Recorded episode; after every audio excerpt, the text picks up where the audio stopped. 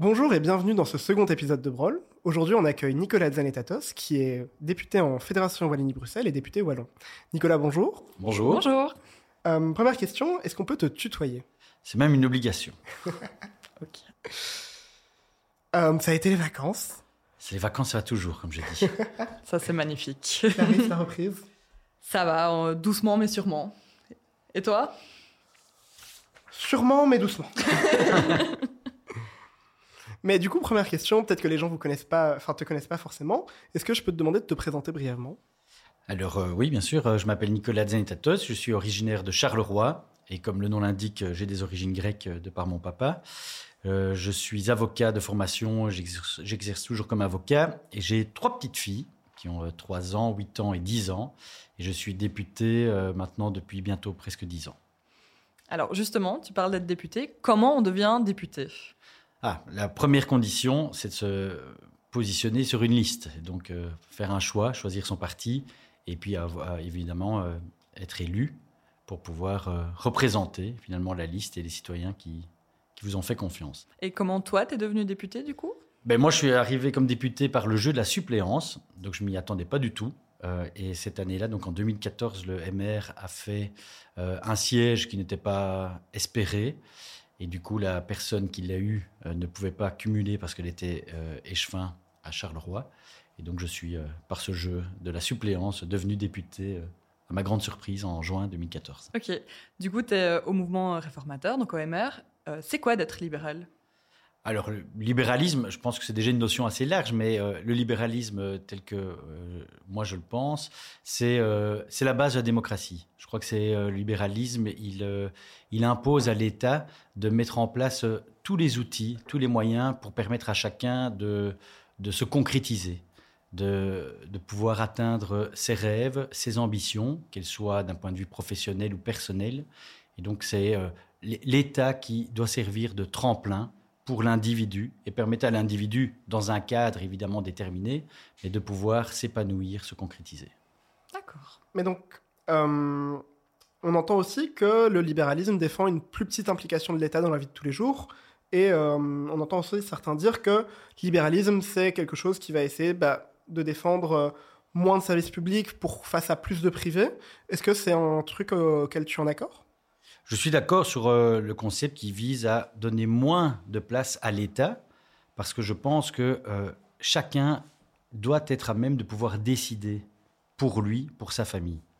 Mais de nouveau, comme je l'ai dit, dans un cadre prédéterminé. C'est-à-dire que si vous gagnez 100, aujourd'hui, je fais à la grosse louche, vous donnez 50 euros, 50 à l'État, qui décide pour vous quelle est la politique qu'il va mettre en place. Moi, je pense qu'on devrait permettre à chacun de garder 80 et lui-même faire ses choix. Et alors, bien évidemment, on ne va pas permettre aux gens de consommer euh, à outrance des produits licites. Ce qui est illicite doit le rester, euh, mais chacun doit avoir la possibilité de pouvoir voir son action sur le quotidien en fonction de ses envies, euh, ses, projets et la manière avec laquelle il veut finalement booster un peu son environnement, son cadre de vie. Que le risque, ce serait pas que, vu qu'on passe de, tu, l'as dit, en sur 100, bah, on prend 50 et euh, bah, le libéralisme défendrait qu'il faudrait prendre que 20. Est-ce que sur ce qu'on perd, bah, est-ce qu'on perd pas bah, sur euh, la santé, sur l'éducation et, peut-être qu'il y a des gens qui gagnent pas assez que pour pouvoir se permettre de se payer euh, des, enfin, des visites chez le médecin plus chères ou une éducation payante. Mais non, parce que, comme je disais, c'est pas incompatible. Je. Le libéralisme est profondément solidaire.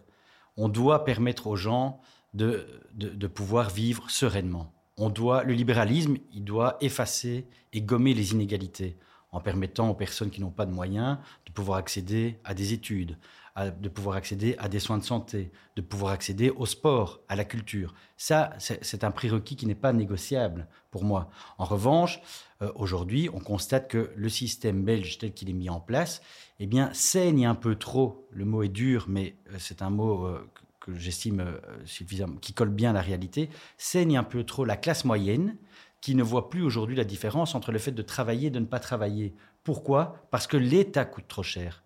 Et il coûte trop cher parce que pas parce que il, est trop solidaire, il coûte trop cher parce que je pense que l'administration, les choix qui sont faits par le politique, et j'en fais partie, ne sont pas tous les bons choix. Et donc, on doit rationaliser, ça ne veut pas dire être moins solidaire, pardon, on doit rationaliser dans la manière de poser ses choix et ne pas dépenser de l'argent inutilement.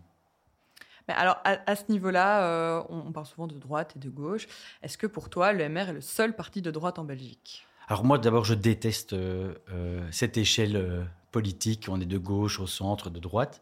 je pense que le, le MR, c'est un parti libéral, et donc qui va du centre au centre droit. Mais ce n'est pas un parti euh, de droite dure, c'est un parti qui permet à chacun de prendre sa place, et c'est un parti qui est essentiellement humain, puisque on, place évidemment et on se bat pour euh, gommer les inégalités entre les hommes et les femmes, entre les différentes classes sociales, et donc c'est un parti qui donne sa chance à tout le monde. J'en suis, suis le produit. Euh, au Parlement, dans notre groupe politique, on avait euh, jusqu'il y a peu une, égalité parfaite entre le nombre de députés hommes et femmes. Aujourd'hui, on a même plus de femmes que d'hommes, puisqu'il y en a un qui a, changé de parti. On est 10 femmes pour, euh, pour, pour 9 hommes en région Wallonne. Et donc, non, le parti n'est pas, n'est pas, le, MR n'est pas un parti de droite. Je pense que le libéralisme, et donc le MR, qui est un parti libéral, ça vise à choisir une solution à chaque problème. On a un problème aujourd'hui en termes environnementaux. On doit diminuer la consommation, on doit euh, améliorer euh, euh, la structure énergétique de nos, immeubles. Eh bien, ce sont des solutions qui rencontrent parfaitement le libéralisme. On doit, si on, doit agir sur d'autres sujets, que la solution soit étiquetée c'est le fait de coller des étiquettes que je n'aime pas. Si elle est étiquetée de gauche, eh ben, alors considérer que mon libéralisme est de gauche. Si elle est étiquetée écolo, considérer, que mon libéralisme est écolo. Si elle est dictée de droite, eh bien alors considérer que mon libéralisme est de droite pour tel sujet. Je crois que c'est le problème qui, doit, qui nécessite la solution et ne pas les mettre dans une case gauche, droite, centre, vert. Ta réponse, elle est un peu étonnante dans, dans l'échiquier politique aujourd'hui, c'est-à-dire dans le, dans le paysage euh, politique, parce qu'on a l'impression que le débat se polarise et que bah euh, il y a une certaine forme de radicalisation euh, des discours politiques. Et est-ce que c'est encore possible de dire que bah euh, il n'y a pas de gauche, il n'y a pas de droite? Est-ce que tu d'une part, est-ce que tu trouves qu'il y a une radicalisation du discours? Est-ce que du coup c'est compatible avec, avec ce discours? Alors oui, il y a une radicalisation du discours et je crois que c'est l'évolution de la société qui veut ça. Aujourd'hui, tout doit aller plus vite. Et donc, quand on a des prises de parole, on doit pouvoir exprimer en 30 secondes parfois ce que l'on pense sur un sujet. Et c'est extrêmement compliqué. Et donc, on en arrive au résultat qu'on manque de nuances. On manque de nuances sur l'ensemble des sujets dans nos prises de parole. Et quand on manque de nuances, eh bien, on est forcément beaucoup plus radical parce qu'on doit être percutant en 30 secondes. Donc, euh, le discours politique est, euh, est, beaucoup plus dur aujourd'hui euh, sur, sur ce point-là. Mais je pense que lorsqu'on prend le temps de, de parler, lorsqu'on prend le temps d'analyser les choses, on doit faire preuve, et de facto, on fait preuve de plus de modération. Mais, donc toi, tu viens du mouvement réformateur, dont le président Georges-Louis Boucher participe aussi à cette forme de, radicalisation. Par exemple, il va, euh, il va aller débattre avec l'extrême droite en Flandre, il va taper sur ce qu'il appelle le wokisme. Est-ce que, justement, c'est pas incompatible avec ce que tu dis? Donc, tu dis qu'il y a une forme de bah, le débat médiatique est plus court, du coup on n'a pas le temps, mais le MR aussi il participe. Ah ben, je pense que c'est pas le MR. Georges-Louis Boucher est président du MR, mais il ne représente pas lui tout seul l'ensemble du mouvement réformateur. Donc il a sa manière de faire de la politique. La mienne est euh, considérablement différente. Euh, on n'est pas incompatible sur toutes les idées. On n'est pas d'accord sur tout. Il est euh, il est parfois beaucoup plus dur sur certains aspects, certains sujets que moi je le suis, et, je peux être plus dur sur d'autres sujets par rapport à lui. Et je pense que c'est la force du libéralisme, c'est de pouvoir avoir au sein d'une même famille politique des personnes extrêmement différentes. Les idées s'entrechoquent. Il a beaucoup plus de, de de, couverture presque moi. Donc, euh, je peux comprendre que pour vous, la parole du président eh bien, résume la parole du mouvement réformateur, mais ce n'est pas vrai sur tous les sujets. Nos réunions en, interne en, sont le meilleur exemple. Et donc, euh, voilà, je pense que ce serait une erreur de pouvoir résumer et caricaturer la ligne du mouvement réformateur à la ligne de son président, même si, je vous l'ai dit, on fait partie de la même famille politique. Alors, on va changer un petit peu de sujet, on va parler euh, de l'enseignement supérieur. Euh, donc, tu es actuellement, et moi si je me trompe, hein, tu es actuellement président de la commission enseignement supérieur au Parlement de la Fédération Wallonie-Bruxelles. Ok. Euh, la dernière ministre d'enseignement supérieur, c'était Madame Valérie Glatini. Maintenant, c'est Madame euh, Françoise Berthiaud, qui font partie du MR. Qu'est-ce que tu penses du bilan? Est-ce que tu es fier du bilan qui a été accompli? Est-ce que tu as un petit quelque chose à dire là-dessus alors vraiment, et en toute sincérité, euh, je ne fais pas du corporatisme euh, politique, euh, je suis assez fier du bilan qui a été réalisé à la fois par la ministre Valérie Glatini et le relais qui est pris par Françoise Berthiaud. On a vécu une législature très compliquée. Avec la crise Covid, on a vu que l'ensemble de la population a été touchée et les étudiants n'ont pas été immunisés par, par cette crise. Et donc la santé mentale en a pris un coup, euh, l'arrêt des activités économiques a forcément eu un impact sur euh, eh bien, les, revenus des étudiants directement pour ceux qui jobent et de leurs familles, euh, puisque beaucoup de, beaucoup de personnes ont été touchées financièrement par, par cette crise. Et il a fallu réagir à tout ça. Et je pense, je même l'affirme, qu'au regard des compétences qu'avait Valérie Glatini, aujourd'hui Françoise Berthiaud, le job, il a été fait. Les budgets ont été augmentés. Il y a, il y a trois leviers. Euh, au niveau de la Fédération de Bruxelles, c'est le droit d'inscription à, à l'UNIF. Ça n'a pas augmenté alors qu'on a vu que on a, subi une série d'indexations et le, droit d'inscription n'a pas augmenté. On a les subsides sociaux. là, j'avais repris les chiffres. On est passé de 58 millions en 2021 à 79 millions d'euros euh, dans les subsides sociaux en 2023. Et on a les allocations d'études qui, elles aussi, ont pu euh, augmenter. On est passé de 19 millions, euh, de, pardon, de 67 millions en 2019 à 84 millions en 2023. Et au-delà de, ça, il y a d'autres mesures qui ont été prises.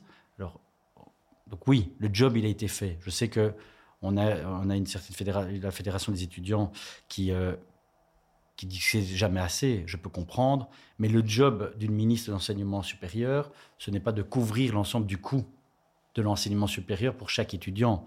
C'est aider, comme je vous ai dit, c'est gommer les inégalités. Il y a des personnes dont la famille peuvent se permettre de payer de manière aisée, sans difficulté, des études universitaires, payer le cote, payer les, syllabes et autres. Il y en a d'autres qui ont beaucoup plus de difficultés. Eh bien, il existe des bourses euh, d'études pour ça, des allocations. Il existe plein d'aides qui visent à gommer les inégalités et permettent à chacun d'avoir sa chance.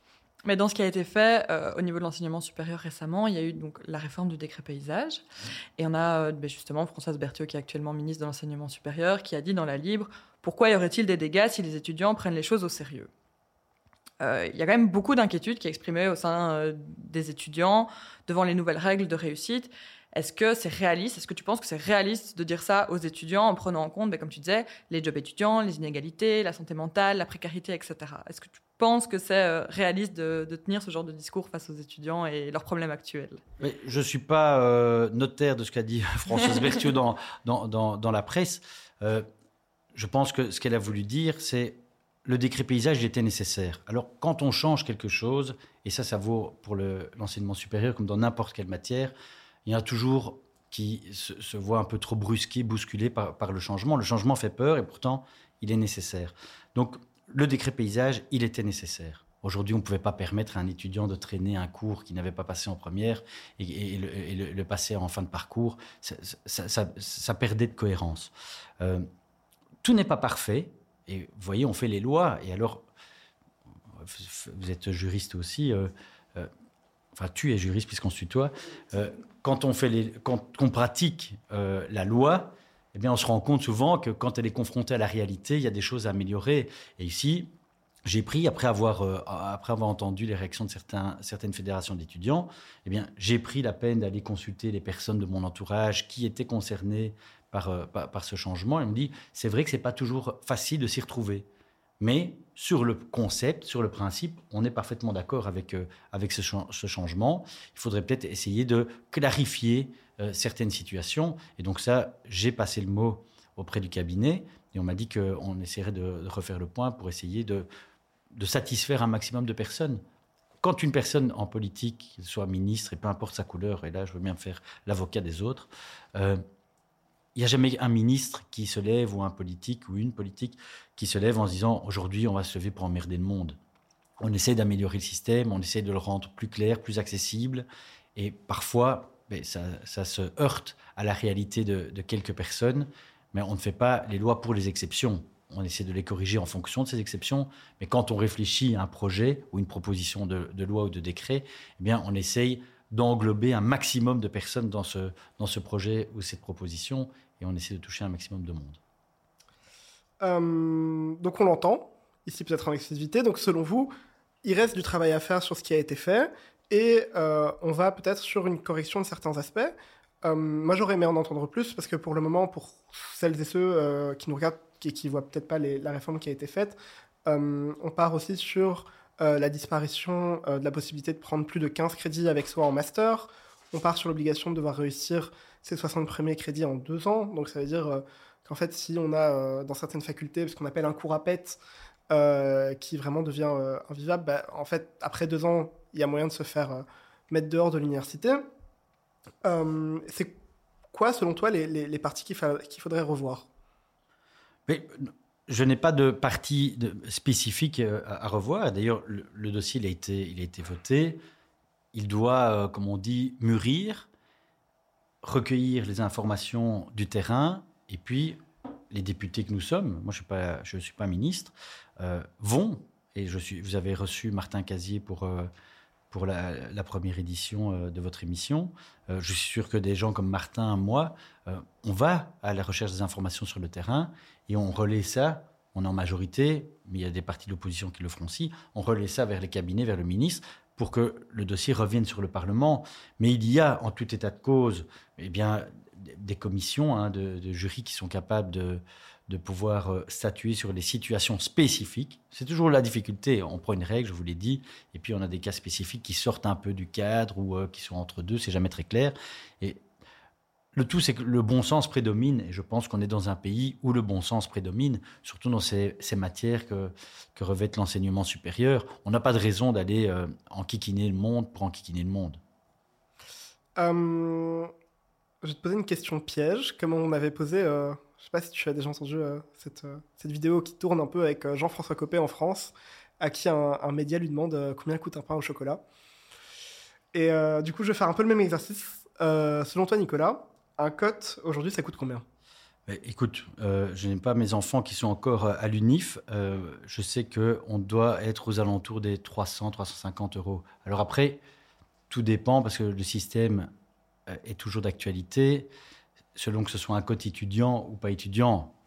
J'ai bénéficié d'un code étudiant mes deux premières années, puis je suis allé dans une régionale euh, ou un code à projet, et euh, je pouvais, mes parents ont pu bénéficier de cette même réduction dite euh, code universitaire, et donc ça, je n'ai jamais été confronté à devoir payer des, loyers énormes comme l'avaient parfois des, amis à moi à la même période mais aujourd'hui, euh, oui, je dirais qu'on est dans la, tapée de 350 euros euh, pour le cote.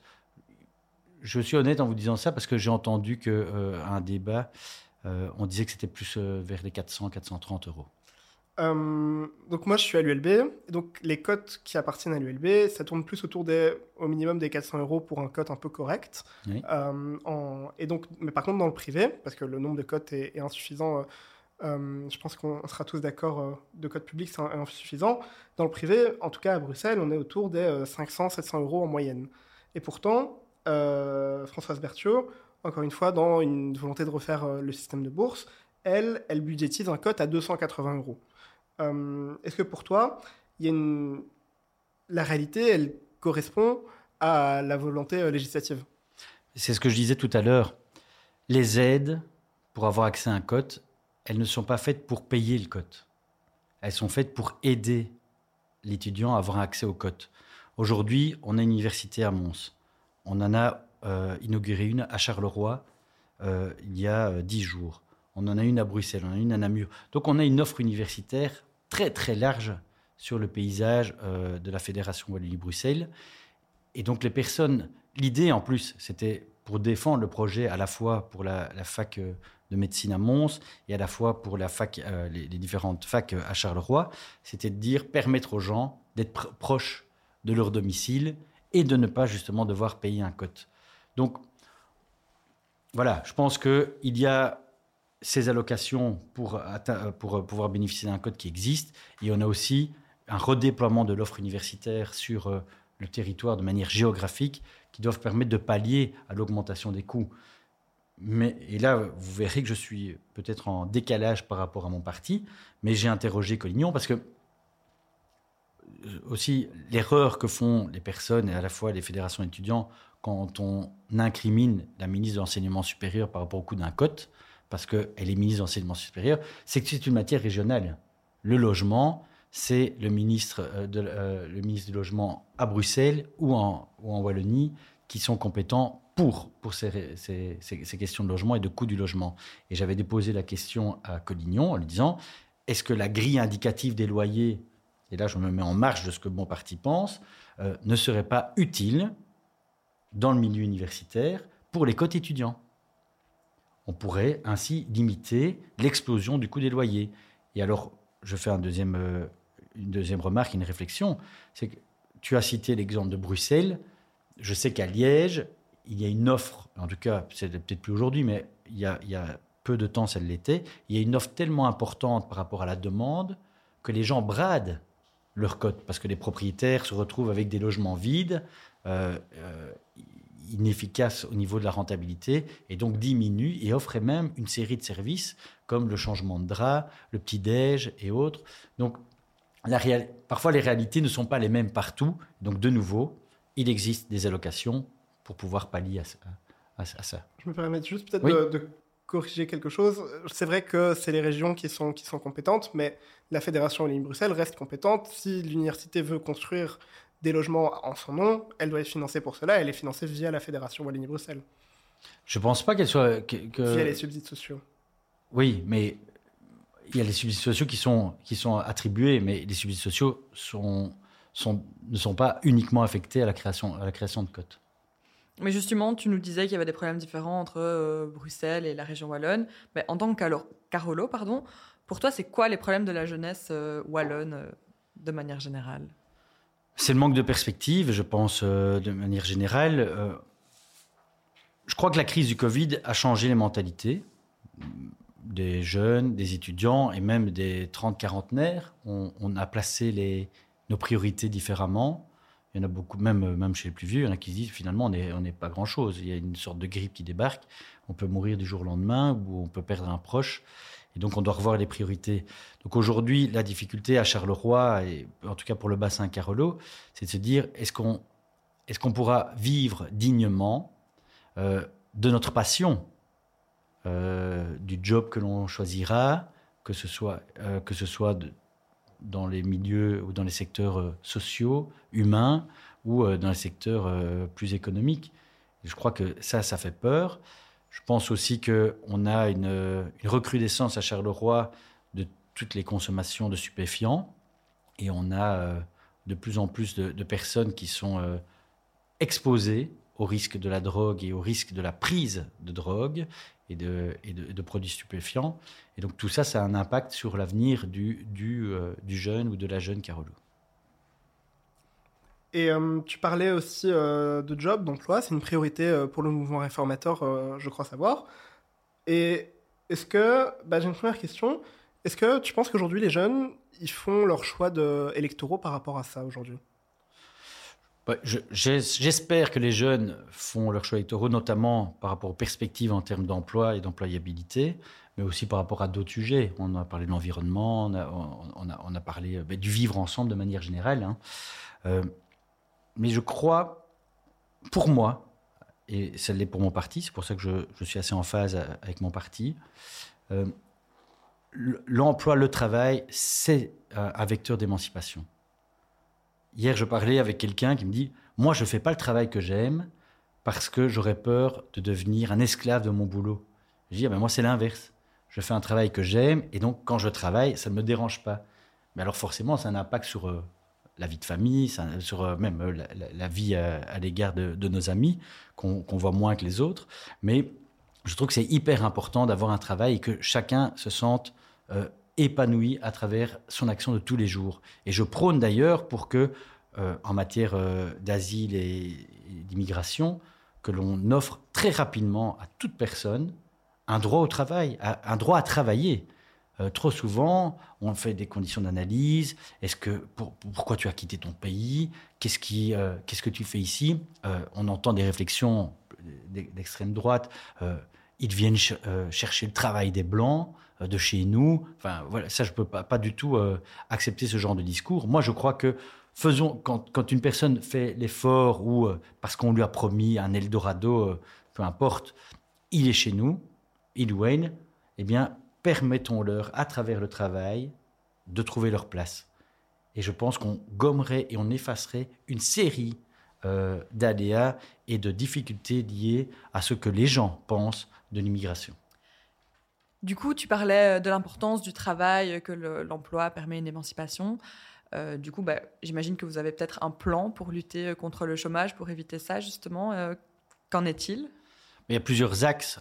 D'abord, il faut permettre aux, jeunes de, se former, aux jeunes ou moins jeunes, hein, parce que je sais que c'est à destination des jeunes, le média, mais euh, on, a, on a énormément de, des, milliers d'emplois, des centaines de milliers d'emplois euh, vacants qui ne trouvent pas preneur. Et quand on sait qu'il y a euh, un nombre de chômeurs qui explose en, Wallonie, en Fédération Wallonie-Bruxelles, c'est très inquiétant. Donc il faut d'abord faire coller la formation aux besoins des, secteurs.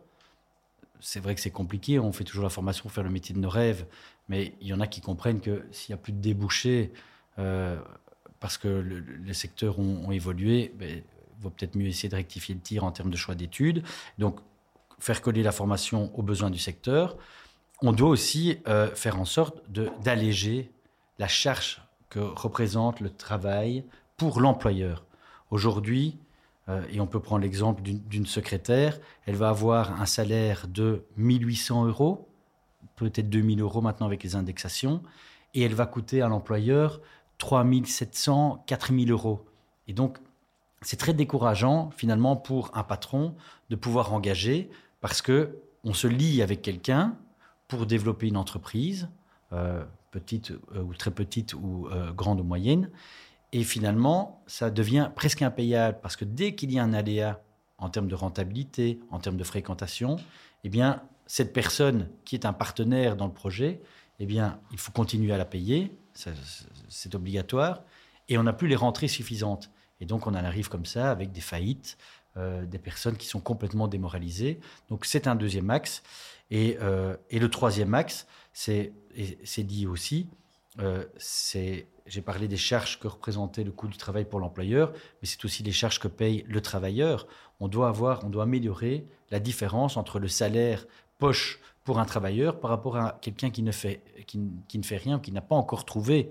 Je ne veux pas stigmatiser les personnes qui sont euh, qui sont sans emploi, mais quand on travaille, on n'a plus droit à des réductions en termes de transport en commun, on n'a plus droit à des réductions en crèche, euh, on n'a plus droit, droit, à une autre série de réductions, et donc le différentiel qui existe, eh bien, il est très vite effacé par les avantages que la personne qui n'a pas d'emploi a par rapport à celle qui en a.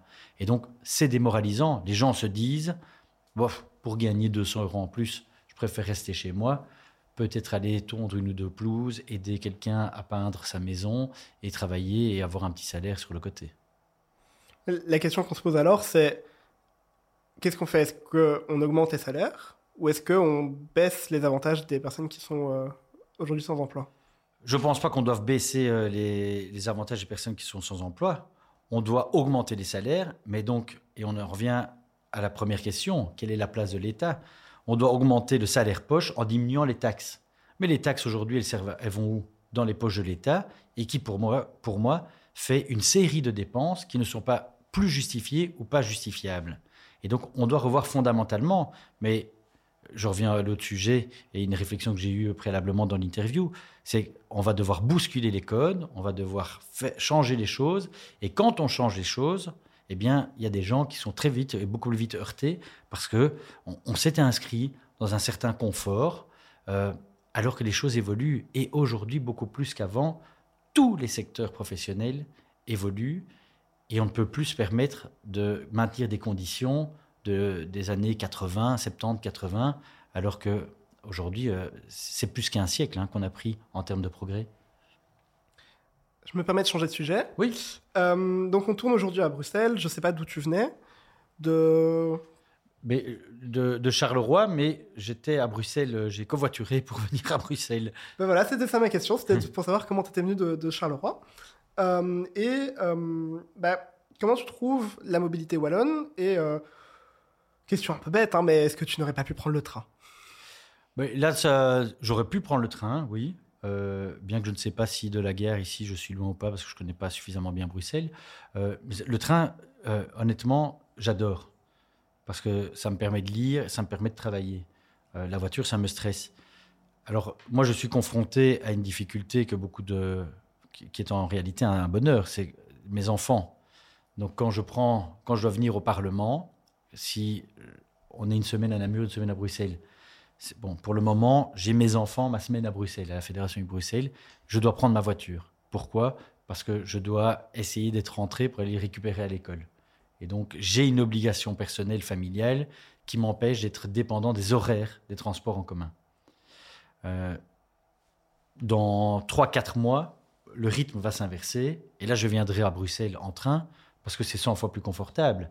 Si je rate le train, j'arrive en retard à la commission, bah, je me ferai passer un savon par les collègues et par la ministre, mais j'expliquerai que c'est pas de ma faute et que j'étais dépendant du train. Après, on pourra me dire qu'il fallait prendre le train une heure plus tôt euh, pour euh, couvrir ce risque. Mais en revanche, euh, non, je, suis friand. Je pense qu'on n'investit pas du tout assez dans le rail. On devrait investir, beaucoup plus. Mais on doit aussi tenir compte du fait que pour la Wallonie, les accès vers Bruxelles, je crois qu'ils sont assez bien desservis. On doit maintenir un service minimum. L'usager, il doit, être sûr de pouvoir prendre son train quand il a décidé de le prendre, et éviter les, retards et éviter les, grèves sauvages. Et donc ça, c'est la base. En Wallonie, le, territoire est bien plus dense qu'à Bruxelles, et donc euh, c'est plus compliqué d'avoir, de pouvoir desservir l'ensemble des, des, zones de manière efficace. Et donc on doit on doit jongler avec euh, l'ensemble des le bus, le train, euh, les voitures partagées, les taxis. Moi, je rêverais qu'à Charleroi, on ait des, taxis publics. Euh, je vais peut-être mettre toute la fédération des taxis, je m'en excuse sur le dos, mais ou comme à New York, on sort, tac, taxi. Enfin voilà, quand, on va au palais de justice et qu'on doit plaider, puis on doit aller en justice de paix, on ne sait pas se débrouiller en transport en commun. On a des horaires très, précis en termes de justice. Je prends l'exemple de mon autre activité professionnelle. Je, ne sais pas être avocat sans voiture aujourd'hui. C'est très compliqué. Si on est à Bruxelles, c'est peut-être beaucoup plus facile parce que là, il y a le tram. En Wallonie, c'est extrêmement compliqué. Mais justement, j'allais embrayer sur ce sujet-là parce que moi, je viens du Hainaut, euh, plus particulièrement de Famille Heureux, qui est très mal desservie. Euh, quand je suis arrivée à Bruxelles, euh, la STIP, c'est incroyable. Il y a des trams, il y a des bus, il y a des métros, souvent en quantité. Enfin, c'est vraiment incroyable. Et du coup, bah, on a un peu l'impression que les transports en commun en région wallonne sont peut-être pas très bien entretenus ou peut-être sous-financés. Je ne sais pas ce que tu en penses, mais voilà. Je ne crois pas que ce soit un, sous-financement. je l'ai dit, il y a une réalité géographique où Bruxelles est très densifiée. Et donc, c'est une capitale et tout a été pensé à l'époque. Euh, donc, euh, le problème pour le réseau Wallonie, c'est qu'on doit rattraper 50 euh, ans de choix, où à l'époque, les transports en commun n'étaient pas la priorité. Aujourd'hui, je crois que ça doit le devenir. maintenant, on devrait, on doit pouvoir améliorer, on devrait permettre. On le fait. Hein. je sais que, par exemple, aller pour la région de la Botte, du Hainaut, Chimay, on ne sait pas amener le train. Enfin, il y a le train, mais euh, on ne sait pas avoir euh, des cadences de train suffisantes. Et donc, ils ont mis des bus avec euh, des, lignes pour la plupart autonomes et donc indépendantes. Donc, on évite les embouteillages. Et ce sont des bus équipés de, du Wi-Fi pour permettre aux usagers de commencer à travailler. Mais il y avait un témoignage d'une personne qui habite Bertry, qui travaille à Bruxelles, qui passe 6 heures dans, le train par jour. Mais ça, c'est pour moi, c'est de la torture. Euh, parce que, voilà, la journée commence à 9h pour lui, ou 8h30. En fait, sa, journée, il, quitte son domicile, et donc sa vie familiale, euh, son, tissu social, à 5h30 du matin pour pouvoir être au boulot. Ça, c'est extrêmement compliqué. Et je crois que le travail à domicile que le Covid a finalement remis sur la table, et à juste titre, eh bien, peut être aussi une alternative pour permettre aussi de désencombrer les routes, permettre au transport, au bus, au transport en commun d'être un peu plus rapide et pas pris dans les embouteillages. Voilà. Je ne dis pas tout au train ou tout à la voiture ou euh, voilà. Je crois qu'il faut jongler avec les outils pour essayer de, construire une solution euh, viable et efficace.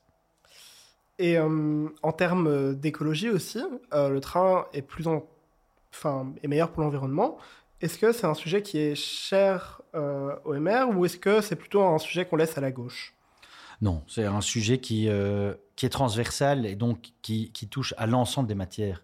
Et on a dit, euh, les socialistes n'ont pas l'apanage du cœur, euh, les écologistes n'ont pas l'apanage de l'écologie. Aujourd'hui, on serait un parti suicidaire si on ne mettait pas l'écologie en, priorité de, de notre programme. Et c'est ce qui est fait. Mais on veut une, une écologie, entre guillemets, passez-moi l'expression, mais intelligente. Ça veut dire, il ne faut pas se faire mal pour rien. On doit se faire mal parce que l'objectif, il est plus qu'urgent. Il est, euh, il est minuit moins une, et, certains disent qu'il est même minuit une, euh, en, termes de, de sauvegarde de la planète. Euh, mais on doit, on, doit accompagner ce changement. Et je- j'en discutais encore il n'y a, pas très longtemps avec des amis. Je disais, quand on vient d'une zone euh, socialement défavorisée comme Charleroi, autant vous dire que la priorité de 80% de mes habitants, euh, ce n'est pas l'écologie, parce que leur priorité, c'est de pouvoir euh, payer leur maison, payer leur, euh, appartement, s'acheter à manger. Et quand on a des priorités de vie et de survie qui sont à ce point présentes dans dans le quotidien, l'écologie vient généralement après. On met ça, on, balance ses crasses sur le trottoir, parce que comme ça, on ne doit pas payer le sac poubelle communal qui coûte, qui coûte quasiment 1,50€ maintenant. Euh, vient de- d'être augmenté. Et, donc tout cela, ça doit s'accompagner. Et donc en améliorant le quotidien, la situation économique et sociale des, citoyens, des Wallons, et en fédération à Bruxelles également, eh bien, on arrivera plus facilement à leur faire prendre conscience que l'écologie doit redevenir une priorité pour eux. Et donc nous, quand on est euh, au Parlement, c'est évident et c'est facile de stigmatiser. Vous ne faites pas assez ceci, vous ne faites pas assez cela. Pour beaucoup de gens, la priorité, c'est pas l'écologie et c'est dommage. Et donc, améliorons les autres paramètres pour faire en sorte que l'écologie redevienne au devant de la scène pour eux. Mais on entend souvent, alors tu as un peu répondu à ma question, tu m'as un peu pris de court, mais c'est pas grave, que l'écologie c'est plus l'affaire de la gauche, donc on entend de temps en temps ça en tant que jeune dans les médias, etc. Et que la droite, bah, elle se positionne plus souvent sur des sujets de sécurité, euh, voilà. Est-ce que euh, pour toi l'écologie, donc c'est un thème majeur, tu as un peu répondu, et euh, qu'est-ce qu'on pourrait faire, qu'est-ce que qu'est-ce qu'on pourrait améliorer euh, dans tout ça pour que l'écologie soit peut-être mis un peu plus en avant ou quelles sont les solutions pour toi dans tout ce micmac? Parce que l'écologie, c'est une question super importante pour les jeunes, on est super impliqués là-dedans, c'est quelque chose qui nous inquiète. Et voilà, quelles sont les améliorations qu'on pourrait apporter Comment faire pour trouver un juste niveau? Mais donc, l'amélioration, donc, c'est de créer les conditions économiques et sociales pour que les, les- citoyens aient la possibilité de euh, s'intéresser et de s'inquiéter pour l'écologie. Je viens d'y répondre. Deuxièmement, on voit souvent, moi je suis hyper écolo en fait. Je vis dans un le centre-ville, maison mitoyenne, partagée, avec mes bureaux en bas. euh, et j'ai j'ai une voiture euh, pour la famille. Alors que quand on vit dans les zones un peu plus rurales, eh bien, on a généralement deux, voire trois voitures quand on commence à avoir des ados, euh, quatre façades, et donc ça consomme plus. Donc, euh, je pense faire revenir les gens dans les centres-villes et, euh, et donc par là avoir des comportements, on se déplace plus vite à pied parce que on, est à proximité ben, du, cinéma, euh, des magasins, d'alimentation, de vêtements et autres. Euh, même les sorties sont plus faciles et plus accessibles. Donc euh, bah, écologiquement et même en termes de sécurité sur les, routes, c'est plus simple.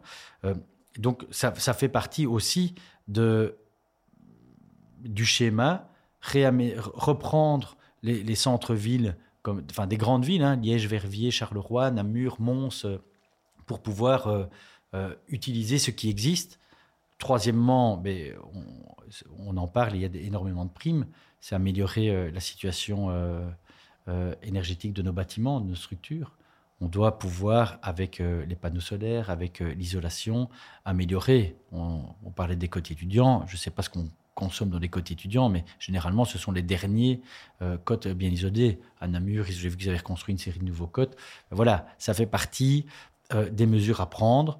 On doit pouvoir euh, remettre l'ensemble du, du patrimoine immobilier euh, des UNIF et même des, des villes aux normes pour pouvoir consommer moins. Donc c'est- une piste. Ça crée de l'emploi, euh, ça crée un confort de vie, et donc euh, faisons en sorte de pouvoir être en mesure de financer ça aussi pour les pouvoirs publics.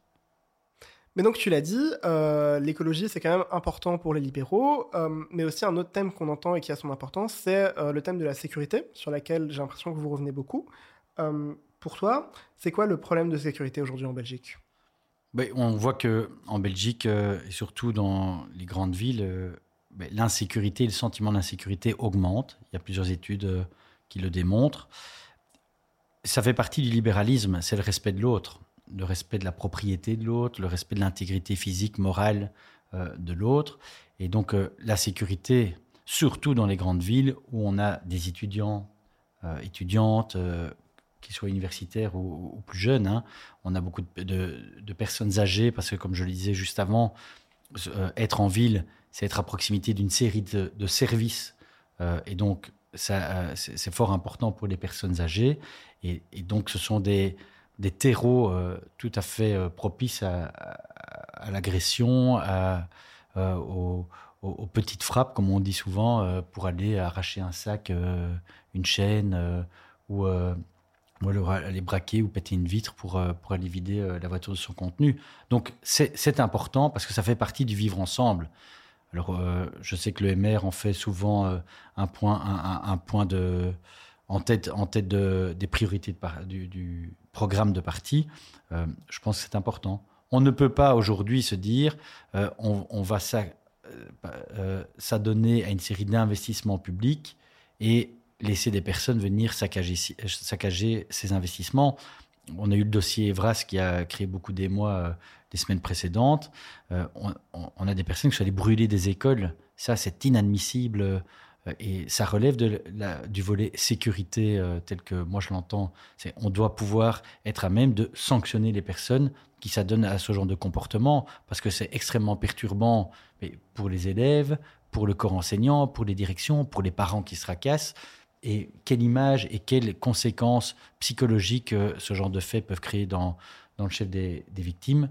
Mais On sait généralement que tout ça nécessitera une prise en charge par la société. Donc ce sont nos impôts. Donc oui, la sécurité, c'est transversal, mais en fait c'est la base. C'est la base d'une société où du vivre ensemble. On doit respecter l'autre. Pour euh, terminer cette petite interview, on fait quelque chose d'un peu plus léger, on va dire. Euh, si tu avais un génie maintenant qui pouvait t'accorder un vœu, un seul vœu, tu choisis une mesure, quelque chose, il peut te l'accorder tout de suite et la chose est tout de suite mise en place, qu'est-ce que ce serait? Je dirais, je dirais, pour euh, l'expérience politique et du raisonnement qui est le mien, euh, je mettrais en place la location universelle, qui, vise à, donner une certaine somme d'argent euh, qu'on évalue entre 800 et 1300 euros par mois à chaque personne, chaque individu, à partir de 18 ans. Et je pense notamment pour les étudiants dont on a parlé, eh bien, ça permettrait de, à chaque étudiant d'acquérir une certaine indépendance financière, de payer son cote, euh, de pouvoir euh, vivre comme il l'entend euh, en poursuivant ses études. Ça permettrait aux femmes, généralement, de pouvoir, elles aussi, avoir une certaine indépendance financière quand on voit que ce sont souvent elles qui assument les- parts, enfin en tout cas le- les charges que représente le ménage. Ça permettrait aux indépendants d'oser se lancer dans la vie en se disant ben, notre loyer ou le prêt euh, lié à notre habitation, il est pris en charge et pourquoi pas euh, ne tenterions-nous pas euh, l'aventure de, l'indépendant dans une affaire sans le stress financier? Je crois qu'aujourd'hui, quand on disait la jeunesse, c'est la peur de quoi? Ben, je, parlais de survie, de pouvoir vivre dignement. Eh bien, le fait d'avoir une allocation universelle, euh, ça permettrait à chacun de pouvoir avoir des apaisements. Et je crois que quand on a une situation qui est apaisée, on peut avoir une population beaucoup plus entreprenante, et pas toujours, parce qu'on dit que le MR, c'est le parti de l'économie, etc., également dans des, dans des secteurs humains, sociaux. On va enchaîner avec le tu préfères. Je préfère. La règle est simple. Je te donne deux euh, alternatives et tu me dis laquelle euh, plaît le plus à ton cœur. Ok. Euh, tu préfères avoir les trajets en train gratuits ou euh, une voiture de société? Euh, pour les travailleurs oui, pour les travailleurs, je pense que le jeu, c'est que je dois choisir. je peux pas dire c'est un peu des deux et ça dépend de la, la Non, condition non. De, de chacun. Euh, non, je dirais alors le train gratuit. Euh, tu préfères plutôt euh, plus de pouvoir aux communautés ou plus de pouvoir aux régions? Euh, je préfère plus de pouvoir euh, aux régions, parce que je pense qu'il y a plus de matières qui euh, ont, leur place dans la structure régionale. En revanche, il y a des matières qui doivent être transférées à la communauté, euh, la culture, l'enseignement supérieur, euh, le sport même. Je pense que ce serait complètement absurde d'avoir une fédération sportive pour les Bruxellois et une autre pour les, Wallons. Quand on va aux Jeux Olympiques, on arrive déjà à associer l'ensemble du pays. Ce serait ridicule qu'entre francophones, on ait deux structures. Donc, je préfère région parce qu'il y a plus de matières qui sont transférables et qui sont déjà transférées à la région. Mais je pense que l'inverse est vrai aussi pour une série de mesures. Et tu préfères voir un étudiant jobiste au McDo ou au CPS Jobis au McDo. Ah bon? Oui, euh, parce que au CPS, euh, c'est une forme d'aide, mais qui, qui ne va pas l'amener euh, à ce. Comme je l'ai dit, pour moi, le travail, c'est émancipateur. Et moi, j'étais jobiste, par exemple. Mes parents avaient un restaurant. Euh, j'étais pas payé, mais j'avais mes vacances payées par mes parents après avec eux. Euh, je travaillais tous les week-ends et toutes mes vacances. Euh, j'étais chef scout, enfin chef louveteau. Euh, c'est une sorte de job, euh, mais gratuit, mais parce que ça permettait de me réaliser aussi. Et je pense pas que le fait d'être un étudiant jobiste soit un frein à la réussite. Loin de là. Je pense qu'on a les études universitaires permettent de laisser beaucoup de temps. Et l'étudiant en profite, que ce soit dans les cercles, que ce soit dans les, dans les, dans les, mouvements de jeunesse, euh, que ce soit dans les quotas projets ou autres pour les loisirs. Euh, travailler, je pense que c'est pas un vilain mot. Et donc, l'étudiant jobiste au McDo pourrait être, co- être confronté à la réalité du travail de beaucoup de personnes qui travaillent au McDo dans leur job de tous les jours. Et donc, c'est aussi être confronté à une certaine réalité. Ce ne sont pas des, des métiers faciles. L'ORECA ne l'est pas. On est debout en permanence, euh, dans, dans la chaleur. Donc, je, pense, je ne pense pas que ce soit un vilain mot d'avoir un étudiant, ou une vila- vilaine situation d'avoir un étudiant jobiste au McDo. Et alors, pour terminer, est-ce que tu aurais une recommandation culturelle, un film que tu as vu il y a pas longtemps, un livre qui te plaît particulièrement, un petit quelque chose, une petite recommandation euh, pour euh, nos, Euh, les jeunes? les derniers films que j'ai vus au cinéma, c'était avec mes filles, donc ce sera un dessin animé, je vais éviter. C'était quoi?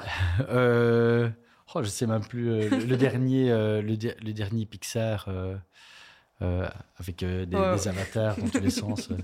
elles seront bien mieux que moi. Et non, le livre, je, je suis en train de lire Broadway de Fab Caro. C'est une personne qui a la quarantaine et qui a une vie un peu un peu cliché, quoi. Des enfants, un métier, des amis. On, on va chez les copains et puis il a toujours rêvé de faire des- une comédie musicale et voilà. Je l'ai pas terminé, mais je suis en train de le lire et ça Il n'est pas député. il n'est pas député parce que moi j'adorerais par exemple. Et la personne qui me l'a conseillé m'a dit ça c'est pour toi. J'adore chanter donc il m'a dit euh, je te verrai trop bien dans une comédie musicale, c'est pour toi, tu as la quarantaine et Ça Voilà. va. bah, À bientôt sur les planches, hein, ben oui, pourquoi pas. Ça sera peut-être une reconversion. qui sait. Euh, eh ben Nicolas, merci euh, d'être, de t'être prêté à l'exercice. Et à bientôt, peut-être soit au Parlement, soit sur Brawl ou sur les planches de Broadway. Où vous voulez, c'est bien, agréable, bien sympa. Et venez au Parlement, n'hésitez pas, d'ailleurs, même pour euh, vos auditeurs. euh, le Parlement, c'est une institution publique, c'est ouvert. Et on- il y a énormément de, de journées euh, ou- portes ouvertes. Mais également, euh, vous contactez les, les différents députés et on, on se prête à l'exercice d'aller vous montrer comment ça se passe, le travail en commission, en séance plénière et faire découvrir l'environnement. C'est toujours intéressant et ça peut susciter des vocations. C'est noté, on transmettra le message. Merci beaucoup. Merci à vous. Merci. Merci.